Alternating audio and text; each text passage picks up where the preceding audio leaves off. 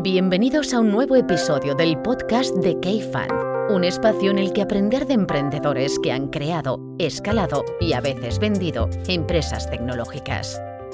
Urbanitae es una nueva plataforma de inversión inmobiliaria que te permite invertir a lo grande con cantidades pequeñas. Uniendo a muchos inversores, logramos juntar el capital suficiente para aprovechar las mejores oportunidades del sector. Olvídate de complicaciones. Con Urbanitae ya puedes invertir en el sector inmobiliario como lo hacen los profesionales. Buenos días a todos, estoy aquí con Joan Boixados. ¿Qué tal estás, Joan? Pues muy bien, mira, eh, encantado de estar aquí y poder charlar un rato contigo. Yo creo que mucha gente no te va a conocer, eh, pero para la gente, para situarte un poquito, Joan es la persona que está detrás de Everyday App, que es una app para hacer seguimiento de hábitos diarios, diría yo, o semanales o con cierta periodicidad que es uno de estos proyectos eh, bootstrap que nos gusta tanto invitar al podcast y que mucha gente se sorprende. De hecho, tú me lo decías, Joan, la primera vez que hablamos, porque claro, somos un fondo de inversión y mucha gente se piensa, ah, estos solo deben de traer gente que levante dinero y rondas de capital y crecimientos exponenciales y esas cosas, pero tú no tienes nada que ver con eso. Eh, eres, bueno, durante mucho tiempo fuiste tú solo, ahora hoy en día sois dos personas detrás de la empresa y me comentabas antes que teníais, estabais haciendo 14.000 de MRR y 5.000 DAOs. Eh, y bueno, seguro comentaremos más de, Everyday, eh, pero por empezar un poquito por el principio y, conocer un poco tu historia, cómo, qué estudiaste en la carrera, de dónde te viene esta ficción por, programar y además por programar también con un cierto eh, tacto de diseño que yo creo que tienes tú. ¿Cómo, fue tu formación, tanto en los años más jóvenes como en la carrera? Bueno, pues a ver, yo estudié informática, ingeniería informática en la, en la Facultad de Informática de Barcelona eh, pero obviamente el interés por, por, los ordenadores ya me venía de antes, ¿no? Pues porque bueno, somos de esta generación que teníamos el ordenador en casa y que nos, lo, teníamos que, tocar por dos lados, entonces ya había programado sobre todo webs anteriormente o modificaciones de, de algún juego o alguna cosa, pero bueno, muy, muy nivel básico. HTML, ¿no? Y, poco, y demás. Bueno, HTML ya había, había tocado modificación, había hecho algunas cosas de modificación de juegos, rollo para, yo qué sé, para cambiar los colores o cambiar la dinámica de alguna parte, ¿no? con Muy básico. ¿De qué juegos? Para hacernos una idea de qué años hablamos. Bueno, pues Counter-Strike, por ah, ejemplo, eh, que creo que todos habremos pegado algún tiro y, similares. Pero, pero bueno, básicamente la parte más de programación era, era, era PHP y, JavaScript, que en aquel momento era, era otro mundo.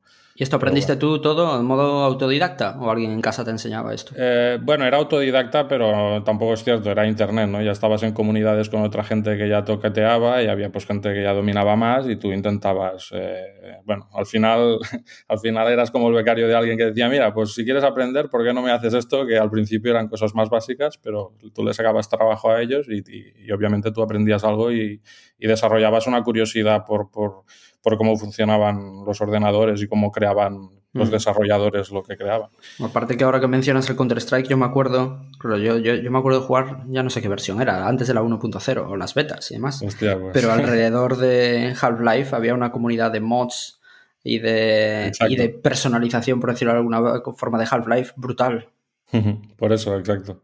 Eh, también luego, bueno, ya, ya, me voy, pero también hubo toda la parte de que, bueno, cuando Counter-Strike se empezó a quedar como obsoleto, parecía que había esta obligación de progresar, ¿no? Pues eh, empezaron a salir muchos mods con, con cosas distintas, o, es decir, usando el mod, el, el, motor, ¿no? Crear juegos completamente distintos. Y eso a mí me parecía muy interesante, porque es como tú creas algo y das la flexibilidad al desarrollador para que haga lo, lo que quiera. Sí, plataforma. Pues, Exacto.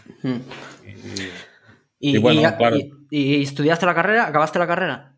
Sí, sí, sí. Eh, estudié, bueno, eh, estuve también por la carrera fuera, estudiando fuera. De hecho, hice el proyecto de fin de carrera en, Múnich y, y, a partir de ahí ya, pues obviamente en la carrera vas viendo que hay gente más senior que ya tiene sus proyectos, etcétera. Entonces es una cosa que siempre te queda, pues vas montando proyectos personales por tu cuenta. Lo que pasa es que yo en aquel momento, pues la, la, parte de negocio no, no, no, me la planteaba tan. Es decir, era como lo obvio que tú acababas, intentabas entrar a trabajar para una buena empresa, pero sí que es verdad que yo desde el principio ya siempre tenía más idea de trabajar en startups. Por suerte aquí en Barcelona, en, yo acabé en 2012 Entonces volví aquí a Barcelona 2000, a principios de 2013. Me acuerdo que coincidió que el mes que volví había un evento bastante importante de TechCrunch que que en aquel momento no le di mucha importancia, pero ahora me doy cuenta que, bueno, vi, vi, vi una serie, un ambiente, tuve unas conversaciones que luego, pues, pues obviamente hay gente que ahora coincides que quizás la encontraste en aquel momento, que, que ves pues que, que, obviamente eso ha definido un poco como que yo acabara pues trabajando primero para startups y luego para startups, pero como autónomo y, de ahí que tengas esa mentalidad al final dices, bueno, pues voy a intentar yo hacer algo también. ¿Y, para qué startups trabajabas o en qué proyectos participaste? Como programador, me imagino, ¿no? Sí, sí, siempre, siempre como programador, eh, era desarrollador de aplicaciones web. Lo que pasa es que, como siempre éramos equipos pequeños, siempre tendía yo a irme hacia producto. Era una, yo siempre he sido una persona muy de producto. Es decir, a mí eh, me, gusta desarrollar, pero no soy, o sea, me, soy de las personas que siempre está pensando, bueno, ¿por qué estoy desarrollando esto? ¿O realmente quién lo utiliza? ¿O cómo podría hacerlo mejor? ¿no? Entonces, eh, para mí el, saber programar es, era como para poder expresar lo que yo quería hacer, ¿no? como la mayoría de desarrolladores, pero quizás la parte tecnológica no me interesaba tanto hasta el último detalle si me permitía pues, hacer, no sé, en este caso aplicaciones web eh, concretas, ¿no? ideas que, las mm. podías ejecutar. Y, por eso me, me, tendía a irme a producto y por, por producto, pues obviamente tienes que entender, eh, al principio para mí era entender mucho más diseño y UX, UI, etcétera, pero claro, cuando vas progresando, pues eh, ahora, ahora que se valora alguien, de alguien de producto, pues que entienda el negocio, que entienda que, el, que, el, que, el, producto es comunicación, que el producto es marketing, que el producto es diseño, que el producto es mucho más que, unas líneas de código que hacen lo que el usuario necesita. Porque si el usuario entra y no sabe ni para qué sirve lo que has hecho, no es un hmm. usuario. Entonces, claro, es, como un, bueno, vas, vas aglutinando cosas y al final, pues, pues te das cuenta de que si te gustan varios, o sea, todos los campos o más que menos, ¿no? Pues, pues vas, eh, vas juntándolos y vas como desarrollándote, digamos, eh, horizontalmente, más que verticalmente. Bueno, y a ti te ha venido bien toda esa formación porque hoy en día, después lo, lo, contaremos con más detalle, pero en Everyday eres un poco, bueno, eras hasta hace poco como un poco hombre orquesta. Que tocabas la parte de código, tocabas la parte de producto, la parte de diseño, la parte de marketing. O sea, bueno, que eras tú, vamos. Claro, porque si no lo haces tú, no lo hace nadie, ¿no? Justo. Eh, y, de alguna forma sigue siendo bastante así, porque, bueno, la persona que me ayuda mm, es, es, desarrollador, es un amigo mío, ¿no? Es desarrollador, entonces me descarga mucho la parte de desarrollo, pero digamos, todo lo demás... Eh, o sea, eh, y desarrollo lo, lo, sigo haciendo yo, ¿no? Simplemente para, pues, digamos, para poder descargar un poco, porque si no ya no avanzas. Oye, y, Joan, ¿y cómo surge un poquito el germen de Everyday? Decías, bueno, ya decías que durante la carrera o al final, hacia finales de la carrera estabas ya con tus side projects, después trabajaste como freelance o contractor para otros. O sea, ¿cómo, cómo empieza esto a estar ahí en tu cabeza de, de meterte en pues esto? Pues básicamente siempre, siempre he ido haciendo proyectos aparte como, como todos los desarrolladores para pues, probar de aprender una tecnología en concreto o lo que sea. Y bueno, claro, estos proyectos no eran, intentaba hacerlos un poco serios para poderlos enseñar porque me iba también bien como portfolio y, y, entonces eh, sí que llegó un momento donde se da la coincidencia de que salió todo este movimiento de indie hackers y bueno, había desarrolladores, ¿no? El típico blog post de yo soy un desarrollador solo eh, trabajo desde mi casa y pues estoy ganando 5.000 euros al mes, ¿no? En plan, tú, si yo lo hago, tú también, ¿no? Eh, y hay algunos personajes bastante conocidos ahora que, si quieres ya lo comentamos luego. Y claro, a partir de ahí, pues empiezas a leer historias. Y ¿Qué año es esto? Pues cuando empiezas a darle... ¿Ya existía Indie Hackers, por lo que dices, o todavía eh, Bueno... ¿O era más el movimiento? Era el movimiento, Indie Hackers acabó, o sea, salía bastante de Hacker News. Estaba bastante, en Hacker News ya iban saliendo estos artículos y entonces eh, eh Kurtland de, Indie Hackers pues tuvo la brillante idea y la brillante ejecución de sacar Indie Hackers, que ya era como el, bueno, ya el sitio para reunirse, etcétera, ¿no? Y, bueno, ver historias de otros y, bueno, el podcast también y y a, raíz de eso, pues claro, yo ya me empecé a, dar cuenta de que no hacía falta que yo fuera un gran desarrollador o un gran diseñador o nada para, para sacar algo adelante. Y, a partir de ahí dije, bueno, pues el próximo proyecto que haga, cuando tenga, cuando tenga el tiempo y la idea, voy a intentar monetizarlo. O sea, solo yo me acuerdo que el objetivo era eh, hacer un dólar, ¿no? Era, era como esa idea de, del cero al uno, ¿no? Voy a hacer un dólar, voy a poner un precio a ver si alguien me, me, paga que en ese momento me parecía, bueno, completamente eh, imposible. O sea, lo digo así. Eh, bueno, o quizás había un 1% de, Al final es una historia de como, como todo, ¿no? De, que tú te lo vayas creyendo y sí, de evolución. exacto.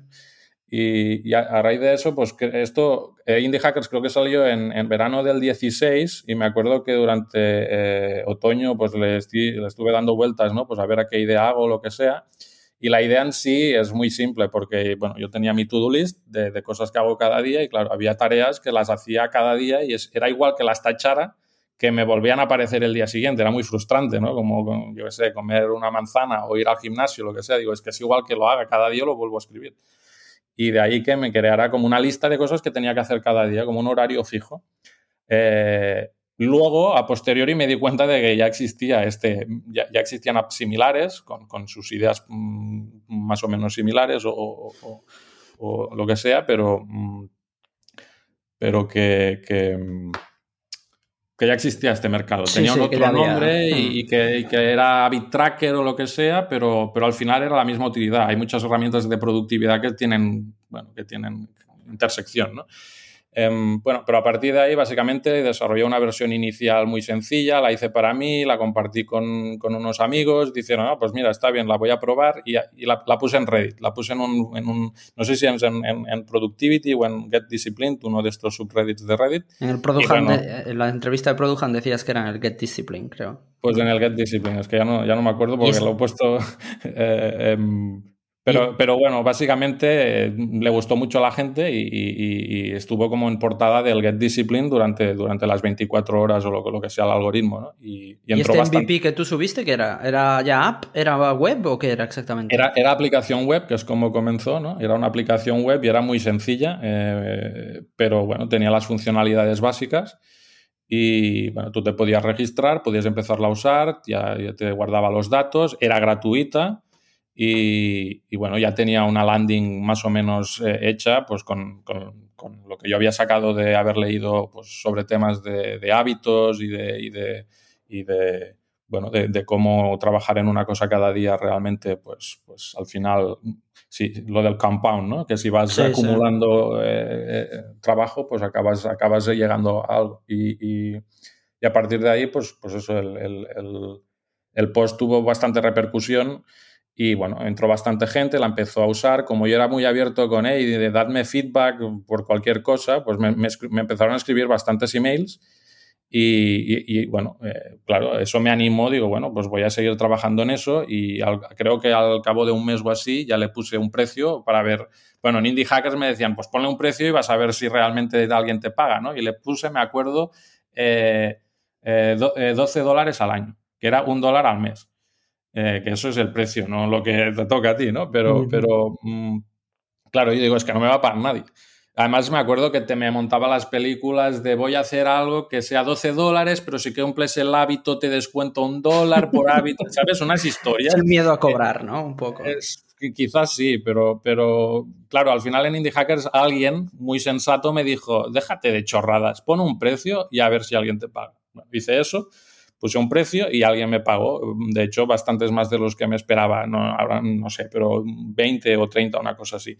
Y, claro, dije, joder, acabo de hacer 200 euros o 300 euros de, de, de algo que he hecho yo Hmm. Que, claro, eso es, es, es, muy absurdo que os lo diga, seguramente si, si la gente que está aquí es como de, de, de, negocios, pero claro, en ese momento es algo que te cambia la mentalidad completamente. Es algo de, vale, lo que estoy haciendo, eh, no sé, la gente le ve valor y lo paga inmediatamente. O sea, que que lo compra, ¿no? Y, este MVP o estas primeras pruebas, esto tú lo hacías mientras seguías teniendo tus otros trabajos como freelance y contratos, sí, ¿no? Yo estaba como freelance y entonces tenía un hábito en mi, en mi aplicación que era pues cada día por lo menos trabajar 20 minutillos en hacer algo y, y bueno, cuando estaba, como estaba muy motivado, pues acababa sacándole bastantes horas, hacía dos o tres horitas al día y al final, eh, pues claro, eh, iba, iba ganando terreno respecto de los proyectos de freelance, ¿no? Cuando, cuando con el paso, con el paso. Supongo que también fue en ese momento donde yo empecé a leer mucho más sobre marketing, que es una cosa que como desarrollador no tenía ni idea, y sobre negocio, modelos de negocio. También me acuerdo que me, que, me chocó bastante eh, un libro bueno, un ebook de, de Tyler Tringas, que, que, no sé si sabes quién es. Sí, sí, sí. Mm. Pero bueno, tenía un libro, él, él había seguido una historia similar, ¿no? Eh, hace años y bueno, como, como, ese libro también, que era, al final es un conjunto de posts, cómo me cambiaron la mentalidad para, bueno, pues que es un SaaS, no hace falta que un SaaS sea un, una super mega gran empresa. al final es algo que tú pues consigas, o sea, que la gente le aporte valor y que esté dispuesta a pagar año o mes eh, tras mes porque le aporta valor y obviamente tú tienes que ir mejorándolo y, y, optimizando el funnel o lo que sea, pero claro, a mí en ese momento piensas, ostras, pues yo puedo llegar a hacer algo que me haga lo mismo que cobro como freelance, pero que es, no claro, en ese momento me acuerdo, es muy, muy absurdo el objetivo, pero es en plan, bueno, si, si consigo 10.000 usuarios y me quedan 10 euros, pues joder, ya es más de lo que gano con un, con, como desarrollador, ¿no? es, es, un poco la evolución de la mentalidad, es lo que veo, es, es cómo va evolucionando la mentalidad a, base de ir superando fases. Y, una pregunta, Joan, o sea, detrás de todo esto, del tema de los hábitos, ¿había algo más? Que, te, pregunto esto porque, bueno, hay un libro muy bueno que seguro que tú conoces, que ahora ya no sé si se llamaba Habits o cómo se llamaba exactamente. Atomic Habits. Atomic Habits, sí. Y, o sea, detrás de toda la parte de hábitos, eh, recurrencia y demás, hay, como antes de empezar a grabar hablabas tú un poquito de neurociencia, pero hay todo un campo muy, muy, muy grande sobre esto. O sea, ¿eso ya estaba ahí contigo o es a posteriori que empiezas a investigar sobre esto y por qué la gente tiene hábitos? Hmm. Pues eh, básicamente yo siempre he ido leyendo bastante, me, gustan libros de divulgación de neurociencia, que obviamente es lo de siempre, te enteras hasta donde te enteras porque si no tienes una base o un fundamento de ciertos temas, pues no, entiendes todo. Pero bueno, los, libros de divulgación eh, sobre, por ejemplo, hay un libro muy interesante de que es eh, The Society of Mind de Marvin Minsky, que es como el, es el, el, que originó, digamos, la inteligencia artificial que tanto de moda hasta ahora. Es un poco como cómo un, ordenador puede replicar un cerebro humano o, bueno, es, es como va desarrollando él el tema, ¿no? Ahora habrá quedado más obsoleto o menos. Yo no soy la persona indicada para decirlo, pero, pero claro, todo el tema del cerebro, eh, bueno, la neurociencia siempre me ha interesado y claro, había muchos temas que iban relacionados, pues por ejemplo, con la mentalidad, ¿no? Eh, que, es, que ya es, es, digamos, everyday para mí es como mi historia de, bueno, yo voy a hacer esto cada día a ver si esto realmente acaba teniendo valor. Y, por ejemplo, hay otro libro que es de, Mindset, ¿no? Que es un poco como... Eh, em, eh, o sea, la mentalidad define tus comportamientos, ¿no? Si tú te crees y eres optimista y crees que puedes hacerlo, seguramente vas a intentar hacerlo y tarde o temprano te va a salir, pero lo que me pareció muy interesante también era que le puedes, la, vuelta también sirve, es decir, que si tú cambias tus comportamientos, al final también acabas cambiando tu mentalidad, porque si tú realmente cada día te levantas por la mañana, te vas a dar una vuelta, te comes una manzana, pues eres una persona saludable, aunque no te lo creas. Y, es, una, es una idea muy potente porque creo que es un, tema de mentalidad de que hay mucha gente que no se ve capaz de hacer una u otra cosa. Es el problema que tenemos todos. Por ejemplo, yo con, el negocio. y, claro, a, base de hacerlo cada día, pues, pues em, eh, me estoy dando cuenta que sí que lo puedo hacer. Entonces, es un tema que me interesaba, pero yo aún no... Eh, o sea, era un concepto más, digamos, filosófico. Yo aún no lo relacionaba con los hábitos. Tan, tan, lo que pasa es que es verdad que luego a posteriori, porque el libro de Atomic Habits creo que es del 2018. Eh, claro, ha salido, ha dado la coincidencia de que han salido pues, una serie de libros y, se ha hablado más de estos temas últimamente. Y, claro, eh, por, pues, por, temas de adquisición o, marketing, te has ido un poco a buscar los keywords también. Pero al final es, más una idea de, cómo ser disciplinado o cómo, cómo trabajar en algo cada día. Mm. Eh, aunque este algo pueda ser de naturaleza muy, muy distinta. Sí, yo el libro ahora lo estaba consultando al que me refería, es Hooked, que seguro que lo conoces. Ah, Hooked, sí. Sí, y, de hecho una de las cosas que dice el libro y que, que, tiene sentido, y de hecho ahora está bastante en boca de mucha gente por toda la parte de Social Dilemma del documental de Netflix y demás, que también, o sea, en la parte de hábitos hay una delgada línea roja entre lo que es el hábito de lo que es la, obsesión o el vicio. Eh, que ahí también entran en juego muchos temas, mental, o sea, de, como decías tú, de mentalidad, eh, de cerebro, físico, química, sí, justo. Hmm. Oye, Joan, ¿y, hoy en día qué es Everyday para la gente que no lo conoce? Pues Everyday es un, o sea, es, un habit tracker que básicamente lo que significa es para hacer seguimiento de tus hábitos. Y es, para que nos entendamos, es como una to-do list, es decir, una lista de tareas que tienes que hacer, pero es que las tienes que hacer cada día o casi cada día. ¿Vale? Luego ya hay el tema de frecuencias, pero. Y eh, la idea básica de la aplicación es muy sencilla, pero es, como lo más distintivo a nivel de diseño, es que básicamente tú eh, vas encadenando, eh, es decir, a base de que lo vas haciendo cada día, tú vas encadenando, vas creando una cadena de colores que se van incrementando, es decir, cuando, cuando más días los has hecho, o sea, cuando, yo qué sé, voy a poner un ejemplo, ¿eh? si tú te has propuesto que vas a comer más saludable y vas a comer una manzana cada día después de cenar, pues eh, cada día que lo haces lo puedes marcar, se te va incrementando el tono de color y eso, digamos que el tono de color representa la fortaleza de tu hábito. Cuanto más fuerte es el color, más fuerte es tu hábito, porque los hábitos no son blanco y negro como nada en este mundo, es un espectro. Entonces, de la misma manera, si, si, si, tienes un hábito que quieres dejar, por ejemplo, dejar de fumar, pues empiezas con un tono muy oscuro, porque tú al final el hábito lo tienes formado y cuanto menos fumas, más se te va aflojando este hábito hasta que, lo pierdes. Luego, eh, hay varias técnicas aquí, pero, pero esta es la idea, digamos, detrás de, producto. Y el producto.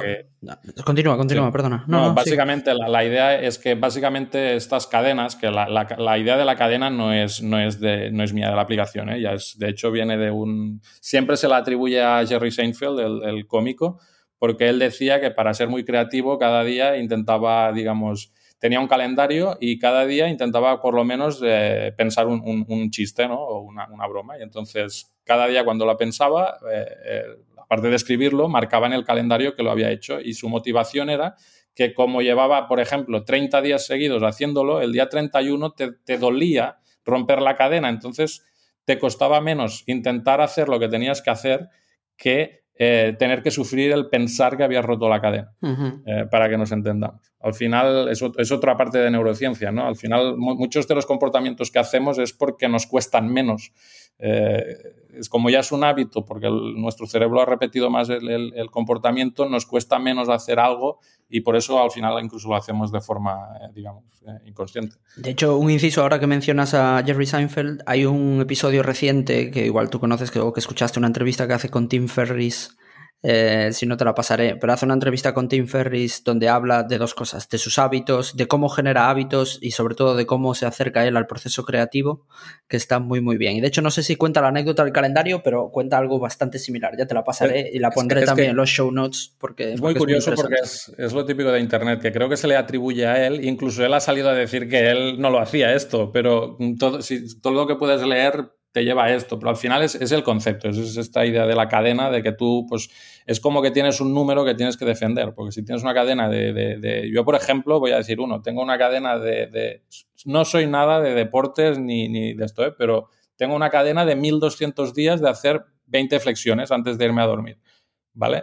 Y es de 1200 días. Pues es que ahora ya ni me planteo no hacerlo, porque es que, claro, no puedo romperlo. Solo por podértelo decir a ti, mañana o esta noche voy a tener que hacer 20 flexiones. Hmm. Entonces, es, muy absurdo, pero es, es, un pasito más para que te ayude a hacer eh, bueno, lo que te propongas.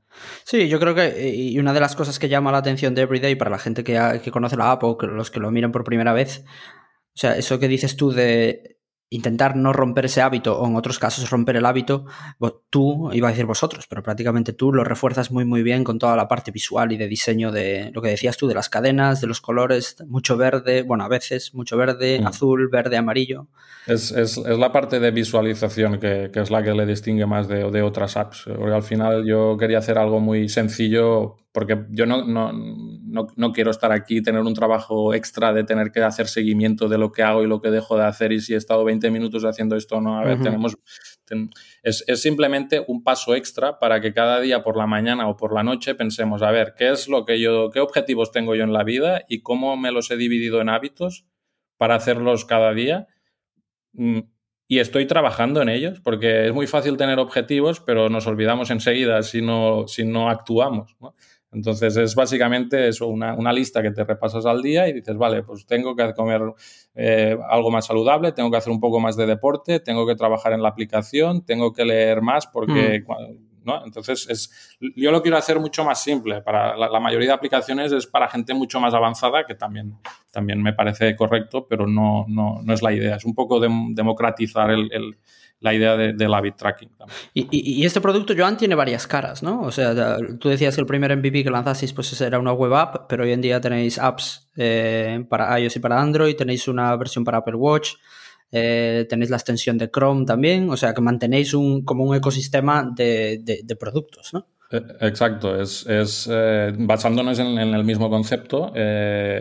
bueno, como la mayoría de herramientas de productividad son herramientas que enseguida la gente dice, oye, es que a mí me gusta mucho, pero yo tengo un iPad o yo tengo un, un, un Watch, me gustaría tenerla en Watch, ¿no? Entonces, claro, vas vas llevando el mismo concepto eh, a, todas las plataformas y empezamos con aplicación web y luego fueron eh, extensiones web de, navegadores que también funcionaban mucho porque, por ejemplo, cuando te la ponías en la pestaña nueva te aparecía ya enseguida, digamos, tu tablero y te decía, oye, pues hoy aún no has hecho esto, pero ya has hecho esto, ¿no? Lo que sea, y podías marcarlo de seguida, es decir, lo tenías como más presente en el día a día. Eh, de ahí ya nos fuimos, claro, lo que nos pedía casi todo el mundo era aplicación móvil y de ahí también que, pues, que yo también, bueno, fue interesante porque fue aprender unas tecnologías que no había, que no había conocido. Y, después de ahí ya das el salto a, apps para desktop y, para watch.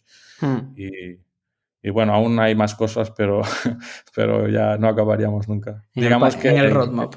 Exacto, eso es un ecosistema eh, bueno, porque la gente lo pueda utilizar. Hay muchos casos de uso. Hay gente que lo utiliza en el watch y luego en el ordenador y, en iPad. Y hay gente incluso que tiene un Chromecast pegado a la pared y toda la familia marcan ahí cada día lo que han hecho y lo que no han hecho. O sea que hay muchos casos de uso. Oye, Joan, y, me decías antes de empezar a grabar que, bueno, esto durante mucho tiempo fuiste tú solo. Hoy en día tienes un empleado, no, no sé cómo llamarle, eh, que tenéis 5.000 DAOs, o sea, usuarios activos diarios. Eh, que estáis facturando 14.000 euros o dólares de MRR, eh, que para ser una empresa de dos personas está muy bien. Te quería preguntar, eh, ¿cómo, hacéis la parte de marketing? Porque una de las cosas que, bueno, nosotros... De hecho, nosotros en Cafán tenemos alguna empresa mobile first, pero tampoco tenemos muchísimas. Pero una de las cosas, al igual que, bueno, que en otros segmentos, es cómo hacer la parte de adquisición o de conseguir usuarios en, en mobile. Eh, ¿qué, cosas has probado tú? ¿Qué te ha funcionado? ¿Qué no te ha funcionado? ¿Qué aprendizajes tienes, tienes en esa parte? Al principio, como era aplicación web, la estrategia y también era muy, bueno, toda la gente que hace SaaS defiende mucho el, SEO. Eh, la estrategia iba muy, por ahí. De hecho, intenté empezar a implementarla, a aprenderlo, porque al final eres un, era, era, todo lo que no sabía era aprenderlo. Pero, mm, claro, como enseguida me empezaron a pedir eh, aplicaciones móvil y cuando eres desarrollador siempre te acabas yendo a lo que te interesa. Em, claro, la, aplicación móvil tiene esa ventaja de que apareces en App Store y si, pues, eh, como fue nuestro, caso, es que captó el interés de, gente de Apple y nos han ayudado a promocionarla porque han, eh, bueno, pues eh, les ha parecido interesante, entonces, claro, ya es muy orgánico. Es decir, es decir lo, de aplicación móvil es obviamente hacer todo lo de keyword research y pues imágenes, etcétera, tenerlo muy bien hecho y a partir de ahí ya vas acumulando con el paso del tiempo, pues hacer reviews, que la gente valore bien la aplicación, eso es muy importante y eso ya es muy básico. Pero claro, ahora lo que pasa es que, claro, yo estoy hablando como es un negocio, pero son varios, porque realmente los usuarios de web me están encontrando por partes muy distintas que los de, que los de móvil. Entonces, eh, las cosas que me han funcionado a mí más ha sido ir directamente, por ejemplo, eh, Reddit me ha funcionado siempre muy bien y, por ejemplo, he hecho mm, varios lanzamientos en Product Hunt o cosas similares que de ahí me ha salido, digamos, que escribieran blog posts sobre el producto o, es decir, básicamente ha sido muy orgánico porque yo activamente no he podido hacer mucho. Es decir, obviamente algo debo haber hecho, pero no sé si me explico. Es decir, marketing es por donde estamos más cojos. Eh, de hecho, incluso creo que la persona que nos puso en contacto me vino a decir, pero a ver, pero sí, pero, pero, pero deja de programar y ponte a enseñarla, ¿no? Es un poco, es un poco, es un poco como lo que no quieres que te digan, pero sabes que tienes que hacer, ¿no? Eh, pues claro, estoy un poco en ese punto, la verdad. O sea, lo que pasa es que como desarrollador y de producto, pues tú vas haciendo iteraciones y te das cuenta de que quizás te vale más la pena mejorar una parte de producto porque luego mejoras mucho la conversión que no tener el doble de tráfico. Es decir, yo me he estado centrando mucho en, la parte de, product marketing, que es, vale, eh, el producto ha evolucionado mucho desde las primeras versiones, ir puliendo cositas y realmente te das cuenta de que ahora por, cada 100 personas que entran, pues son más que antes. Ahora te, te diría los números, pero no me, acuerdo, no, los sé, de memoria, pero son más, o sea, el doble o el triple que al principio. Y eso tiene mucho impacto, porque al final la, gente que te busca orgánicamente es la, la que está más interesada.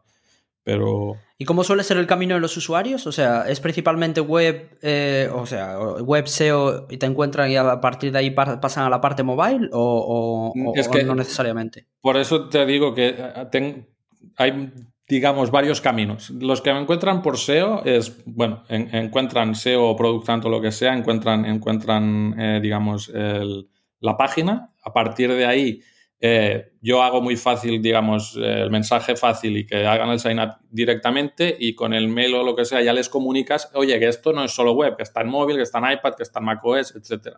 Claro, todos esos luego eh, eh, ya descubren si hay aplicación móvil o no y entonces la pueden probar. ¿Qué pasa? Ahora, la gran mayoría, o sea, la gran mayoría, voy a decir, del 60-65% de la gente es de App Store, de Apple. Entonces, el camino que sigue esta gente es o bien que nos encuentran desde las... Eh, hoy no sé, pero creo que esta semana volvíamos a salir en alguna de las listas de, de, primera página de, Apple, ¿no? De, featured o de cosas así, de ahí, o sobre todo de orgánico, ¿no? Es porque están buscando keywords que tú ya llevas tiempo pues rankeando y, y eso sí que te encuentran directamente desde, desde, desde App Store. Pero claro, como macOS también tiene su App Store específica, WatchOS tiene su, eh, digamos, su App Store específica, entonces, claro, tenemos varios caminos. Y mm, te lo digo honestamente, es decir, no hay nadie que se haya parado un momento a decir, oye, vamos a pensar, de hecho es lo que ahora quiero hacer, ¿no? Con aprendiendo, vamos a parar un momento y vamos a pensarnos bien esto, porque yo me doy cuenta de que hay gente que lleva dos años usando la web que no sabía que tenía aplicación móvil, porque, bueno, pues porque no se leyó el email del principio, porque siempre entra por la web y, quizás tengo usuarios que los pierdo porque no saben que tengo aplicación móvil. Entonces hay que, eh, digamos, eh, bueno, supongo que es lógico cuando eres menos gente, pero claro, tienes que mejorar mucho todas estas cosas y digamos, ya no las haces porque has visto que otros las hacen, las haces porque ves que te hacen falta, porque ves que la estás liando, digamos. Hmm. Mm. Y, siguiendo con el tema de adquisición de, usuarios y de marketing y, el tema de aprendizajes, ¿ha habido cosas que creías que te iban a funcionar que no te han funcionado? Pues mira, por ejemplo, la, muy fácil es, eh, había, digamos, lo que es hacer el press kit, intentar salir en páginas de productividad importantes, porque ya es un sitio donde se habla mucho de hábitos, hay artículos, el típico artículo de las 20 mejores aplicaciones para hacer X, ¿no? Que está en la número uno y que, por ejemplo, por fin de año, por el tipo de aplicación, tienen mucho tráfico. Pues para mí era como la estrategia número uno, era intentar aparecer en estas listas. Y lo curioso es que es muy difícil porque la gente cuando ya tiene estas listas hechas, pues ya se olvida y las reciclan cada año. Entonces ahora, si tú vas, por ejemplo, a, a Google y pones los 20 mejores habit trackers, te van a salir eh, digamos, 20 habit trackers que son súper obsoletos y los nuevos no salen. Y, es una estrategia que perdí mucho tiempo porque obviamente es, una parte de SEO muy buena y realmente ha valido, en parte ha valido la pena, pero, pero digamos, eh, es muy costosa, sobre todo si eres tú solo, ¿no? Imagínate estar ahí pues, buscando emails, escribiendo, no te responde nadie, etcétera, etcétera. Em, mm. Y esta sí que es una que siempre tengo ahí pendiente como, joder, no, sé por qué no funciona mejor. Pero es que esta pregunta, yo ya, como ya ves, hablo mucho, eh, esta, esta, pregunta sola daría para hablar mucho, porque he, probado bastantes cosas, pero, pero esta es la que me viene a la cabeza como peor. Hmm. Oye, ya que estamos con el tema de probar cosas, después quiero, quiero hablar contigo también de la parte un poco más de producto y diseño y de cómo haces para mantener todas, todos estos productos. Eh, Siguiendo con la parte un poco más de negocio, o sea, una de las cosas que, nosotros vemos en, en Cafán y que yo creo que es real para todo el mundo, a mí con el side project este que tengo de dealflow.es también me pasa. O sea, una de las cosas más complicadas de esto eh, es ponerle precio muchas veces. Una porque te da miedo, una porque siempre tiras por lo bajo y te dejas mucho dinero encima de la mesa y no sabes cuánto, que muchas veces es difícil eh, reconocerlo. Eh, con, ¿cómo, cómo, hacéis el pricing hoy en día? ¿Cómo ha evolucionado el pricing? Y cuenta un poquito qué, qué estrategia seguís en ese sentido, que también es una estrategia de producto, que creo que es freemium, ¿no? El producto en sí. Exacto. Pues mira, eh, muy rápidamente, al principio, como he dicho, empezó valiendo 12 dólares al año porque no tenía ninguna confianza en que funcionaría, etcétera. Y la idea era un SaaS, o sea, yo siempre he creído mucho en la idea del SaaS, sobre todo si eres pequeño, lo que quieres es llegar a un mínimo y a partir de ahí, pues ya, ya verás, que es una cosa que, que, que va muy en contra de la idea que había en App Store, digamos, para aplicaciones móviles, eh, hasta hace muy poco, porque no tenían, digamos, modelos de suscripción, era muy, eh, eh, iban muy a tráfico. Yo, pues como, de hecho, antes me olvidado decirlo, como yo organizaba la meetup de Indie Hackers aquí en Barcelona, nos encontrábamos unos cuantos y yo siempre tenía que pelearme con ellos porque decía, pero si es mejor tener una persona que te paga 10 euros al año durante 10 años, o 5, es igual, que no vender a 50.000 personas por 0,99, ¿vale? Eh, bueno, es mejor o no. Al final, al final supongo que el, total es el que manda, ¿no? Pero, es otro tipo de esfuerzo. exacto, eran filosofías muy distintas y bueno, pues también se da la casualidad de que Apple, bueno, ha ido, también ha aplicado, digamos, eh, suscripciones, ¿no? Pero de ahí, claro, yo vi que con, que con, que con 12 dólares al año, que estaba muy bien porque necesitaba muchos usuarios, necesitaba muchos usuarios y y obviamente tenía mejor conversión al principio porque el precio era más bajo, pero también me di cuenta de que como la gente, si tú le dabas un precio tan bajo, la gente lo valoraba menos, eh, pues claro, los emails te llegaban igual de soporte, etcétera. Y, de ahí fue, y tuve la suerte, y esta es una historia así muy curiosa, claro, yo pues hay unas aplicaciones en las que te basas, y yo me basaba mucho en Todoist, porque Todoist es una aplicación de, de hacer listas, es una empresa mucho más grande, pero también es Bootstrap, que, era algo que a mí bueno, me interesaba, entonces siempre iba siguiendo la historia y en la web vi que, el CEO de, de, de Todoist vivía en Barcelona eh, en aquel momento y bueno, pues dice, hostia, le voy a escribir a ver si de esto. Y a partir de ahí, eh, bueno, em, ya me iba yo, pero claro, ¿qué hice mucho? Pues empezar a, vi que era un negocio que tenía exactamente los mismos problemas, que, o sea, que, era de la misma naturaleza. Aunque ellos tuvieran mucho más desarrolladores y puedan ofrecer mucho más mm, calidad hasta el último punto, etcétera, eh, ¿qué era? Pues una app de, de, productividad que tenía que estar en muchas plataformas, que tenía que tener un precio B2C, pero que había la posibilidad de tener B2B también. ¿Cómo comunicabas esto? ¿Cómo separabas esto? Y claro, me empecé a basar mucho. ¿Qué hice en su momento? Copiarles el precio. O sea, cogí lo que hacía Todoist y copié el precio exactamente. Y lo voy a decir así, no lo he cambiado desde entonces. Porque... ¿Hace cuánto que fue esto? Pues hace ahora ya un año y medio o dos.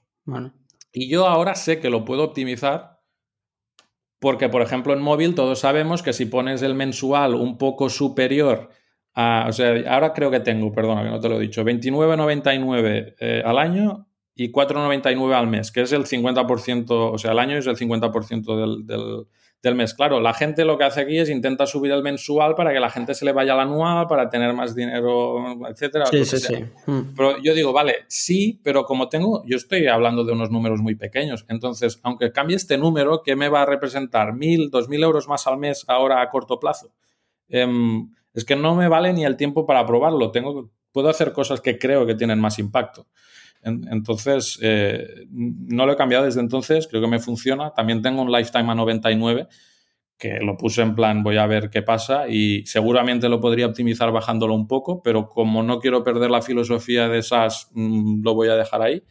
Em, pero lo que está claro es que, es que, es que el pricing mm, es, es, un, es, un, mundo aparte y que no te puedes infravalorar a ti mismo. Es decir, mm, eh, luego es un tema de optimizar y también, en mi caso, como has dicho, perdona, es, eh, es un freemium y es muy importante para mí porque es una aplicación que también es, por ejemplo, muchos estudiantes me escriben como que les gustaría poder utilizar toda la versión o gente de otros países me escriben como ahora está en App Store, etcétera, pues de Irán no pueden ni pagar. ¿Cómo puedo pagarte? Porque la quiero utilizar, ¿no? Entonces, para mí la tendencia o a lo que yo me quiero ir es cada vez eh, poner el, pago más, más abajo. Es decir, ahora tengo una limitación de tres hábitos que hace que relativamente pronto la gente mm, se dé cuenta de que va a tener que hacerse premium.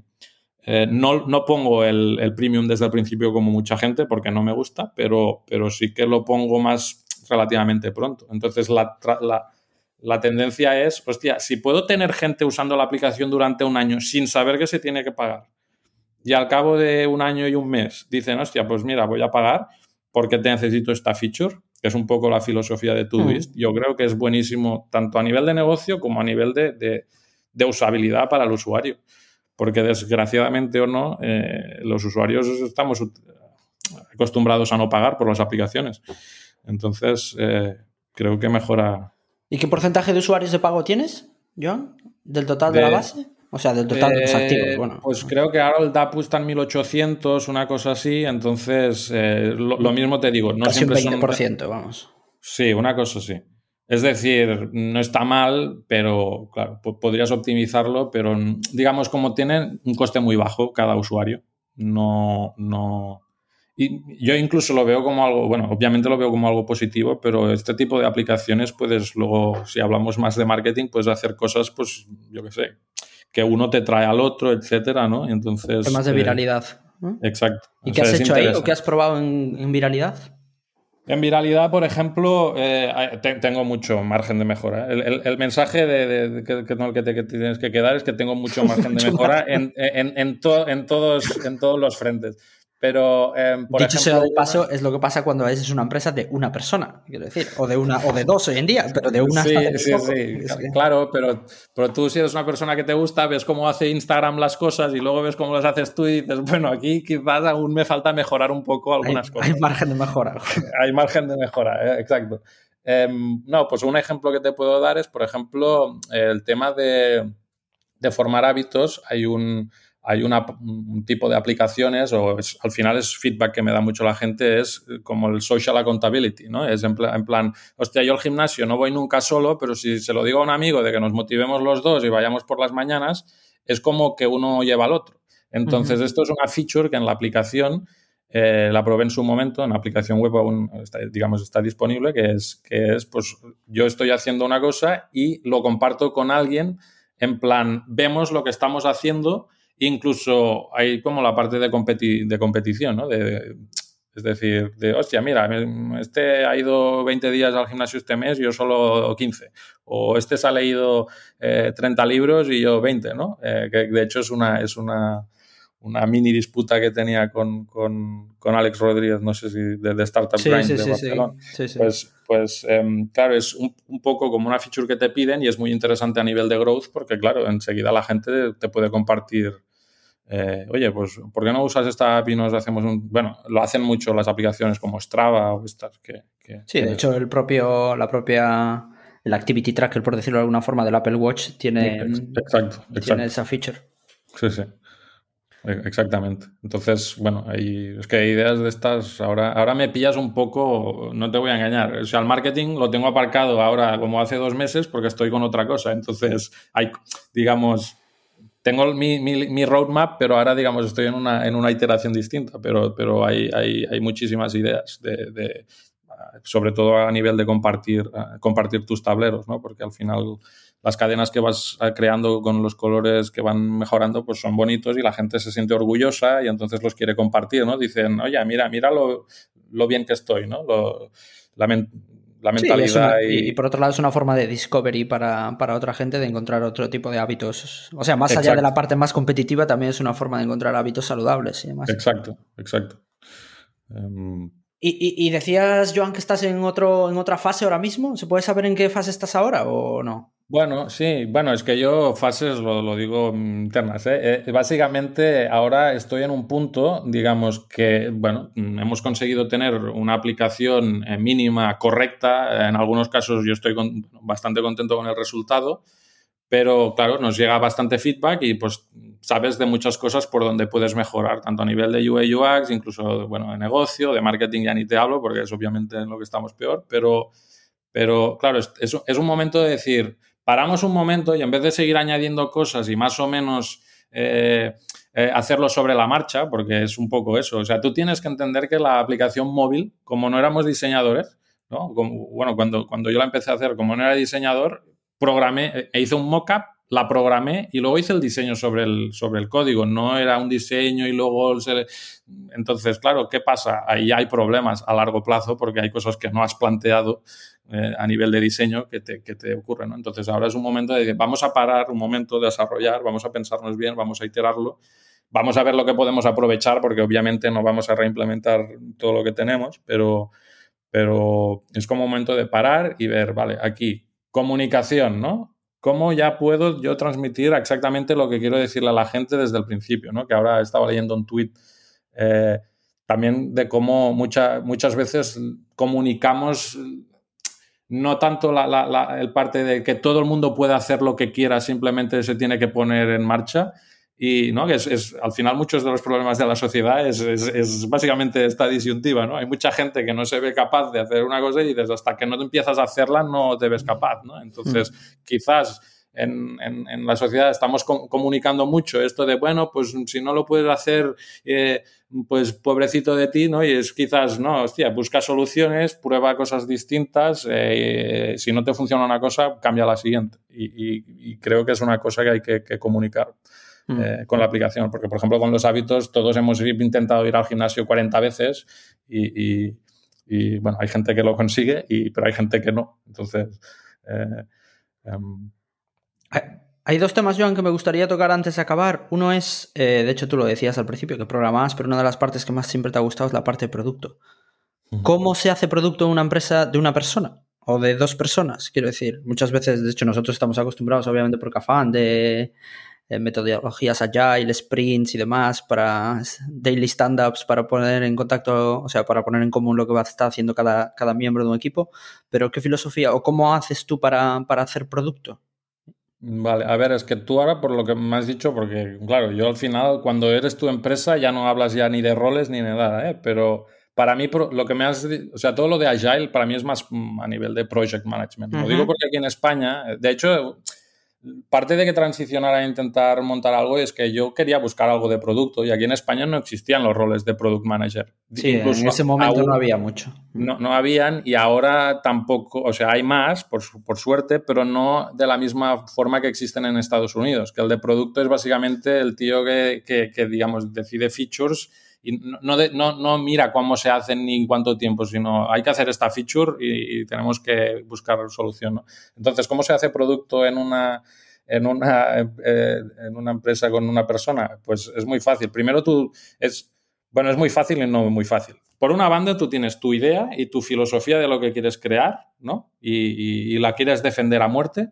para poneros un ejemplo aquí muy fácil, es, eh, para mí la app era Everyday e, everyday, es decir, eh, no, es que yo voy al gimnasio dos veces por semana, ¿vale? Pues utiliza otra app, ¿vale? O sea, esta era mi, para que, estoy exagerando, ¿no? Eh, y por otro lado es el feedback que te llega de los usuarios. No, es que yo tengo hábitos que son cada día, pero hábitos que son varias frecuencias. O yo solo voy una vez al mes. Bueno, pues eso no es un hábito.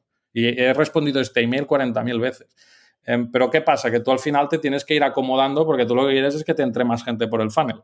Entonces, eh, tienes que ir balanceando esto y luego tienes que ir poniendo estas ideas. También, obviamente, la gente no sabe lo que quiere. La gente te dice cosas así, tú tienes que juntar eh, eh, los casos de uso, ver cómo la gente lo utiliza, que es una cosa que a mí, a mí me ha gustado mucho porque esto también eh, te ayuda a estar mucho más en contacto con mucha gente muy distinta, de muchos sitios distintos, que tienen la misma necesidad y que la utilizan de formas muy distintas. Entonces, claro, ¿cómo intentas acompasar todas estas? ¿Cómo haces una app lo suficientemente flexible para que gente que la utiliza de formas distintas o que la entiende de formas distintas, eh, porque hay gente que entiende la app que es solo para formar hábitos porque se han leído un libro muy concreto y hay gente que la utiliza porque que viene de otros sitios, hmm. digamos. Entonces, eh, ahora es, la parte más interesante porque es cómo lo pones en features, cómo lo diseñas y cómo lo desarrollas y, aparte cómo lo tienes que desarrollar para que funcione en varias plataformas, etcétera, y cómo lo escondes de los que no lo necesitan y lo muestras a los que sí lo necesitan, etcétera. Es, bastante, bueno, es, complejo. Por eso ahora, por suerte, hay mucha gente trabajando en estos roles. Y, una pregunta, cuando dices ver cómo la gente utiliza el producto, o sea, pues, desde vuestro punto de vista, desde lo que vosotros hacéis, ¿es más un punto de vista cuantitativo de instrumentación de producto, medición de eventos, mix panel, amplitud y demás?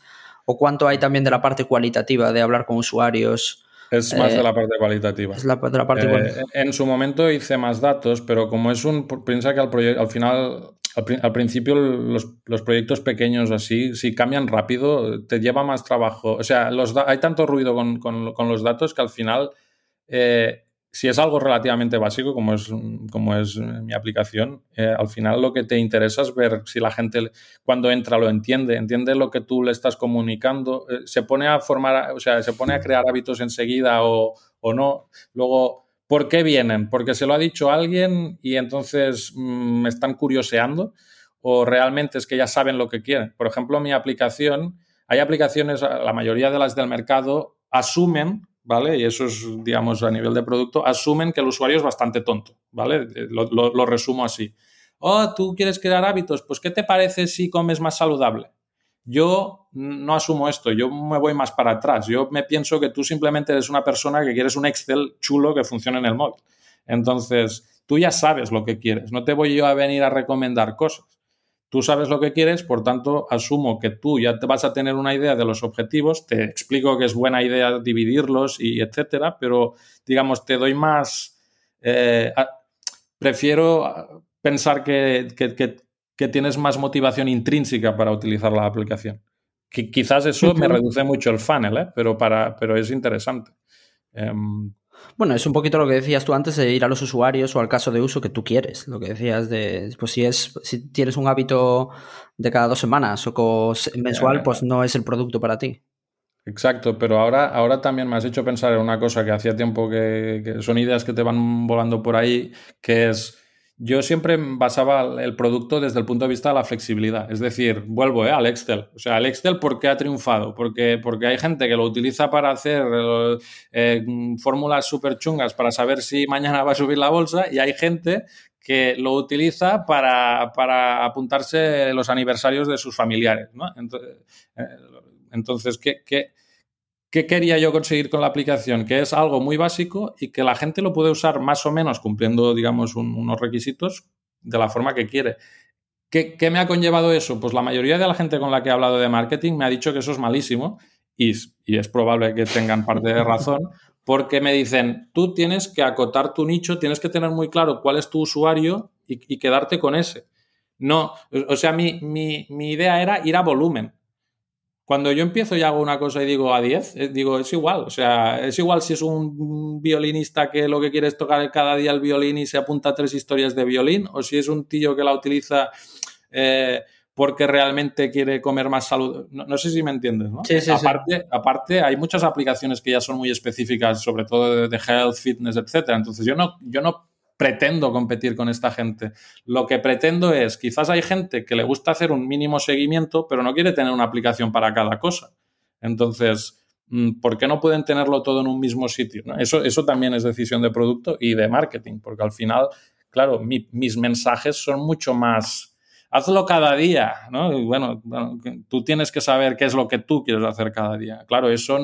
Mm, mm, Claro, si entra el violinista va a decir qué es lo que tengo que hacer cada día. Y si entra el cocinero, qué es lo que tengo que hacer cada día. Pero si tú lo montas de manera que el cocinero sepa que lo que tiene que hacer es pues, pues experimentar con su cocina y, el violinista pues hacer más ejercicios de X, pues, pues al final los capturas. Ahora, seguramente el que esté escuchando de marketing pues, se, está, digamos, eh, enfadando, vamos a decirlo así. Bueno, cada maestrillo tiene su librillo, como se suele decir. Eh, eh, es que al final el mensaje eh, es, busca tu propio camino. Cuando eres pequeño, cuando eres grande seguramente ya tienes que, pero cuando eres pequeño hay, hay muchos caminos, hay muchas, ¿sabes? Sigue tu, sigue tu, si, si, puedes seguir tirando para adelante, pues busca tu, busca tu camino. Hablando, hablando de ser pequeño, Joan, es precisamente el tema que quería dejar para el final, antes de las preguntas habituales. Eh, o sea, hablando contigo y la conversación anterior que, habíamos tenido, o sea, se desprende claramente que tú tienes una filosofía muy concreta, no sé si decir de vida, pero de cómo afrontar Everyday o qué es Everyday para ti. De hasta dónde lo quieres llegar o dónde está el techo para ti, con qué te conformas, con qué no te conformas, entendiendo conformarse como en el buen sentido de la palabra, sin connotaciones negativas. Eh, no sé si lo dijiste ya, no sé si fue en esta conversación o la anterior que tuvimos, que, tú también durante un tiempo, pues esto lo hacías como side project, llega un momento que te, te decides a meter full time, entiendo que cuando los ingresos llegan a cierto nivel, Háblame un poquito de cómo es esa, o sea, qué filosofía o qué planes tienes tú para esto y cómo ves tú esa parte, porque seguro que algo, no sé si te ha pasado por la cabeza o no, pero seguro que mucha gente en tu lugar pues ha tenido conversaciones interiores de decir, oye, pues esto igual tengo aquí un cohete entre, entre manos y esto puede ser un, eso, un cohete y llegar muy arriba, o mm. bueno, puede llegar muy arriba, pero yo no quiero explorar el espacio y me quedo en algo más terrenal y más pequeño. ¿Cómo, mm. ¿Cómo, piensas tú sobre estas cosas? Es, una pregunta muy, muy importante y obviamente creo que, creo que todo el mundo más o menos eh, la tiene en la cabeza. A ver, yo, yo, en plan haciendo un poco de historia, porque es lo que decís, no vas evolucionando. Claro, al principio para mí era un side project. Cuando haces un side project y ves que quizás te puedes ganar la vida mejor que siendo autónomo, haciendo algo que te gusta y, y, y que tiene un cierto impacto, pues te motivas más y dices, pues voy a intentarlo hacer crecer. Luego, cuando ves que tú no puedes llegar al nivel de calidad que, tú que a ti te gustaría o que no puedes evolucionar tan rápido como a ti te gustaría, porque obviamente, o sea, tienes mil ideas de features, tienes que hacer cosas de marketing, no puedes que empiezas a pensar, hostia, eh, necesito más gente, ¿no? Es lo que empiezas a pensar. Entonces aquí es donde entra el contrarrestar. ¿Por qué yo empecé a hacer esto? ¿O por qué lo empecé a hacer bootstrap también, no? Porque si, si, tenía ideas también, bueno, ha habido amigos que me han propuesto pues hacer cosas e intentar buscar inversión, lo que sea. Para mí lo más importante, eh, sobre todo cuando empecé y ahora también, eh, era libertad. O sea, para mí era un, si yo tengo mi proyecto que me hace 5.000 euros al mes, etcétera, y, pensaba así, eh, hostia, puedo trabajar desde la playa, me puedo ir a no sé dónde, mm, era, no priorizaba tanto el, el hacer crecer el negocio, sino como el hacer crecer mi tiempo libre. Es así. Entonces, ¿qué pasa? Si cuando tú vas mejorando, ves que realmente si, si, ese margen de mejora que tienes lo, vas reduciendo, digamos, pues claro que te motiva para hacerlo crecer. Ahora, hay varias formas de crecer. O sea, en este caso podrías ahora buscar, probablemente, eh, eh, mm, podría intentar buscar una inversión pequeña para, hacer, para hacerlo crecer más rápido y pues cumplir, cubrir una serie de necesidades que tengo. O puedo decir, mira, yo creo que puedo llegar ahí, pero en vez de en un seis meses o un año, pues en diez años. O quizás tengo la idea obvia, no es tan. Ya está el mercado al final en el que estoy, es un, red ocean, ¿no? Que le dicen, ya, ya hay mucha historia. Entonces, sí, yo quizás le he dado una vuelta que hace que me haya metido en el mercado un poco, pero tampoco es una cosa que pueda ser gigante. Ahora, sí que te puede llevar a hacer otras cosas más grandes, porque empiezas a entender más una serie de cosas, empiezas a tener ideas paralelas, etcétera, ¿no? Eso. De hecho, eh, ahora no estaba pensando en eso, pero de hecho, y perdona si me voy de la, pregunta, eh, el primer gran habit tracker que existió para App Store hace 8 o 10 años, cuando empezó la App Store, eh, era, una, era una cosa similar, lo que pasa es que, claro, vieron que había mucho más negocio por el tema de coaching y poner gente en contacto el uno con el otro y se ha convertido en un marketplace y es, y es bastante, ahora no tengo ni idea de lo que facturan, pero es bastante importante, ¿no? Entonces, em, yo, no, yo no tengo esa idea, pero sí que, sí que, sí que tengo ideas de que, que, creo que, que pueden mejorar. Entonces yo ahora estoy un poco en la disyuntiva de, vale, si quiero llegar ahí, no sé si puedo hacerlo solo en un periodo de tiempo, digamos, que lo pueda ver yo antes de, o realmente tengo que buscar un equipo. Si te tengo que dar una respuesta concreta, yo como lo que más priorizo es mm, o sea, mm, libertad y que no sea yo un esclavo de que tengo esto y que no me puedo ir ni de vacaciones. Y, em, y quiero un cierto nivel de calidad al que yo no puedo llegar, porque yo no soy diseñador, y aunque haya gente que le gusta la, por el diseño, yo no soy diseñador y, y, se nota. Y otras muchas cosas, o no soy marketing y se nota, y por eso ¿Qué, cuál es mi mentalidad ahora mismo? Pues me gustaría encontrar tres, cuatro perfiles de gente buena que me pueda ayudar a llevar esto a otro nivel y que todos podamos tener el mismo... Es lo que pasa con mi amigo, ¿eh? que es, mm, es, un desarrollador. El, tío, digamos, tiene un nivel de ambición de, mira, yo a partir de cierto nivel me gusta, puedo trabajar cuando quiero. eh, es algo que si le meto más horas crece, si no le meto más horas no decrece, pero estoy haciendo otra cosa. Es un poco esa filosofía. Pero sin renunciar, lo que te quiero es decir, porque lo has dicho al principio, al final sí que puedes hacer alguna cosa que lo haga crecer eh, exponencialmente. No estoy diciendo al nivel de, pero sí que es verdad que si mañana me sale en una página de Reddit, como por ejemplo me pasó por fin de año, pues lo noto. O sea, mm, no sé, puedes doblar en un día. Mm, entonces sí que hay esa, no, es, no es ambición, pero sí que hay esa Inquietud. Esa, idea, esa ilusión, esa ilusión, digamos así, ¿no? Es como, bueno, mira, yo voy comprando números de lotería y como, como a ver si, ¿no? Pues un poco... Pero bueno, no sé si es una respuesta que sea sí, muy... Sí, sí, sí, sí. No, y, ya por, por, ahora sí que sí, por ir acabando, o sea, una de las razones, que lo comentaba un poquito al principio, que nos gusta también el podcast traer y dar visibilidad a proyectos como, los, como el vuestro, es que, pues que normalmente lo que se suele conocer más, sobre todo porque hacen más ruido en prensa, eh, bueno, y online, y lo que se suele, las historias que se suelen contar más son aquellas de empresas pues, que levantan mucho capital, eh, que cambian el mundo, por decirlo de alguna forma, entre comillas, eh, pero más allá de eso, y muchas veces más, como decías tú, en las comunidades, en los meetups de indie hackers, en un perfil un poquito más bajo, pues hay cada vez más empresas como las vuestras, Bootstrap, Semi-Bootstrap, que yo creo que también cada vez va a haber más Semi-Bootstrap, eh, que tiene mucho mérito lo que estáis haciendo y que seguís un camino que yo no sé, no, no, no, no creo que, haya que entrar a juzgarlo si es mejor o peor que, eh, la otra forma de hacer compañías, no, simplemente una forma diferente y hay espacio para hacerlo de, formas muy diversas.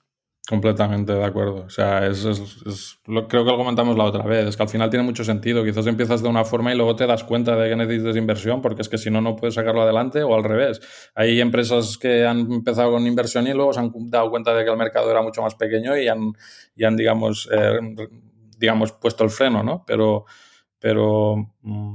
Dicho esto, eh, siempre es más fácil hacer ese camino el de empezar bootstrap y después levantar capital, si ves que hay, que hay una oportunidad, que el inverso, que es mucho más complicado, de levantar capital y eh. después darte cuenta de que el techo, que yo creo que es una de las principales razones eh, para, por las que nosotros mismamente desde en Cafán decimos que no a algunas empresas, es porque creemos que el, el VC o el capital riesgo funciona para determinados tipos de proyectos, pero que hay muchos otros que no tiene sentido. Y que al final es contraproducente para el emprendedor, para la empresa, para nosotros. estaba, estaba, por ejemplo, pensando en Gumroad, creo que es una empresa que en su momento pues parecía y luego pues, pues eh, pero no, completamente. Además, por ejemplo, bueno, lo digo por si alguien está pensando alguna cosa así, ¿no? Eh, Bootstrap, la parte interesante es que, bueno, si no es lo mismo ir a buscar inversión cuando tienes una idea y, un, y un, digamos, un inicio de proyecto que cuando ya tienes unos números y una forma de demostrar que, bueno, pues que si tienes más capital ya sabes cómo lo vas a usar y cómo lo puedes, eh, cómo puede repercutir en el negocio. Está, está clarísimo. Hmm. Em, pero solo te quiero hacer un pequeño comentario, que ya sé que no lo has hecho con esta de esto, pero con esta no querías decir lo contrario, pero es decir, no solo los negocios con mucha inversión pueden tener mucho impacto en el mundo, ¿no? Porque, porque al final, mm, no sé, ahora me viene a la cabeza, hay, hay, hay, proyectos de una sola persona que aún son de una sola persona que facturan eh, millones que, tienen bastante, o sea, no, no voy a decir que son Instagram, pero que tienen impacto en ciertos nichos bastante importantes. y, sí, sí. imagínate, ¿eh? para una herramienta de desarrollo que al final la están usando los desarrolladores de Instagram. O sea, que al final sí que tiene un impacto en, eh, sobre todo el mundo, ¿no? Estaba leyendo un artículo sobre gente que trabaja, por ejemplo, en, bueno, en, una herramienta para React Native. Pues claro, al final es, es, un, es un tweet interesante también porque decía, bueno, yo he hecho algo que pensándome que no era gran cosa, lo están usando en React Native, que lo está usando muchos desarrolladores que están todos los móviles de todo el mundo. Y yo me diciendo, soy un matado, pero, pero no. Y es un poco la, gracia también. 100% de acuerdo. Joan, las dos, primer, las dos preguntas habituales que hacemos al, al final del podcast. Recomiéndanos un libro o cualquier otro tipo de contenido y recomienda también una persona para invitar al podcast que no haya venido todavía. Vale, bueno, a ver, me, vas aquí a enganchar. Déjame mirar aquí atrás. Has dicho ya varios, ¿eh? también, también hay sí, que... Sí, sí, es verdad, pero a ver, uno, es que uno que me gustó mucho recientemente fue uno que es The Art of Strategy, que es, es de teoría de, juegos.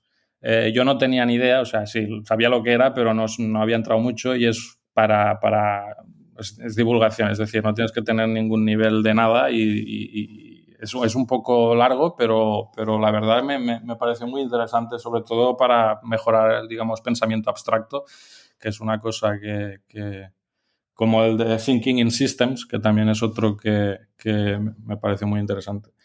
Y una, ¿qué más? Una, persona para invitar al podcast. Eh, pero puede ser de cualquier sitio. Sí, sí, no, tiene, no, tiene por qué ser española. Si es alguien que es alcanzable para, para nosotros o para ti, o sea, que conoces o que se puede llegar a él. Para vosotros, ya. Eh, pero, a ver, tiene que ser.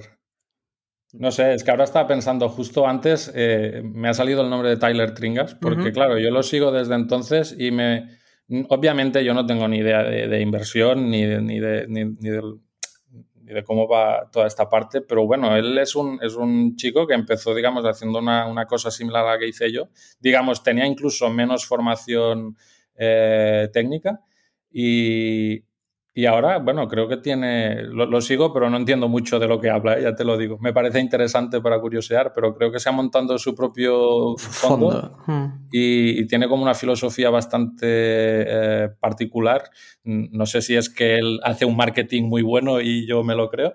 Em, pero me parece muy interesante, ¿no? La evolución de la persona y quizás, pues, por lo que me decías, ¿no? Que es bootstrapping y eh, y, esto, bueno, no sé, puede ser interesante. Yo de hecho, es bastante accesible. Sí, yo tuve una conversación con Tyler a raíz, de, a raíz de una conversación que empezó por Twitter y acabamos hablando. Y Tyler tiene, ahora no sé si me confundo con el nombre del fondo, creo que se llama Ernest Capital. Sí, creo. y básicamente es, yo creo que es una diversificación de lo que suelen ser los fondos de capital riesgo y es lo que dice que también había otro que se llamaba IndiVC que ha dejado de existir o va a dejar de existir hace poco, pero que bueno, que la idea es, oye, nosotros no queremos financiar proyectos que tengan la ambición de valer 500 millones de dólares, mil millones de dólares, o, sea que si llegan a valer esas cantidades, pues, pues genial para todo el mundo, pero que hay otros muchos proyectos, bootstrap, semi-bootstrap, micro SaaS, que es un término que utiliza él mucho, eh, que, pueden, eh, que pueden tener necesidades de capital, pero que no tiene sentido que levanten de fondos de capital riesgo. Eh, y, y ahí hay un hueco en el mercado y ellos lo que hacen es te dan capital y a cambio se quedan una parte porcentaje, un porcentaje muy pequeñito del equity y a cambio lo que hacen es, eh, mm. eh, creo que ellos lo llaman revenue based, en el sentido de que en los ingresos a futuro pues te van se van quedando un fee hasta que llega a un 1,5x, creo, o algo mm. así. Y también, si no me equivoco, parte del, del mensaje que comunica es que quizás, y bueno, seguro que me equivoco, pues estoy saliendo de donde me toca, ¿eh? pero digamos, al final fondos de inversión que invierten en, en digamos, volúmenes más altos también son apuestas más arriesgadas, o al menos lo entiendo yo así, ¿no? Es decir, no es lo mismo invertir en Instagram en, no sé, cuando empezó en 2000 mm, lo que sea, 8 eh, o lo que sea, que, que, no invertir en un SaaS o en micro SaaS que ya sabes que sí, que está haciéndote 100.000 euros al mes y que te puede llegar a hacer un millón al mes, por decir algo, por, inventarme un número, no va a ser la panacea, pero por lo menos sabes que vas a tener unos, unos ingresos y que va a tener un retorno que quizás no puedes asegurar ahora con otros tipos de inversión y que hay un tipo de inversor que ya le parece fenomenal. Y, Justo. Y, bueno, me, pareció interesante. No sé si, si, te vale la respuesta, puedo pensar algo Lo intentaremos, eso estaría bien. Oye, Joan, ha sido un placer. Para la gente que está escuchando, ¿dónde pueden descargarse o ver más sobre Everyday? Pues en, bueno, everyday.app eh, tendrán toda la información. Y si me quieren seguir en, bueno, si, si, si les interesa en Twitter, a veces voy poniendo cosas, es eh, M-E-Z-O-O-D, es mi, es mi handle. Genial. Pues oye, Joan, un placer. Muy bien, igualmente, muchas gracias, Jaime. Y a los que han llegado hasta aquí, recordaros que hay más episodios y contenidos en cafan.vc barra blog y en Twitter en arroba cafanvc. Volvemos en una semana. Hasta luego.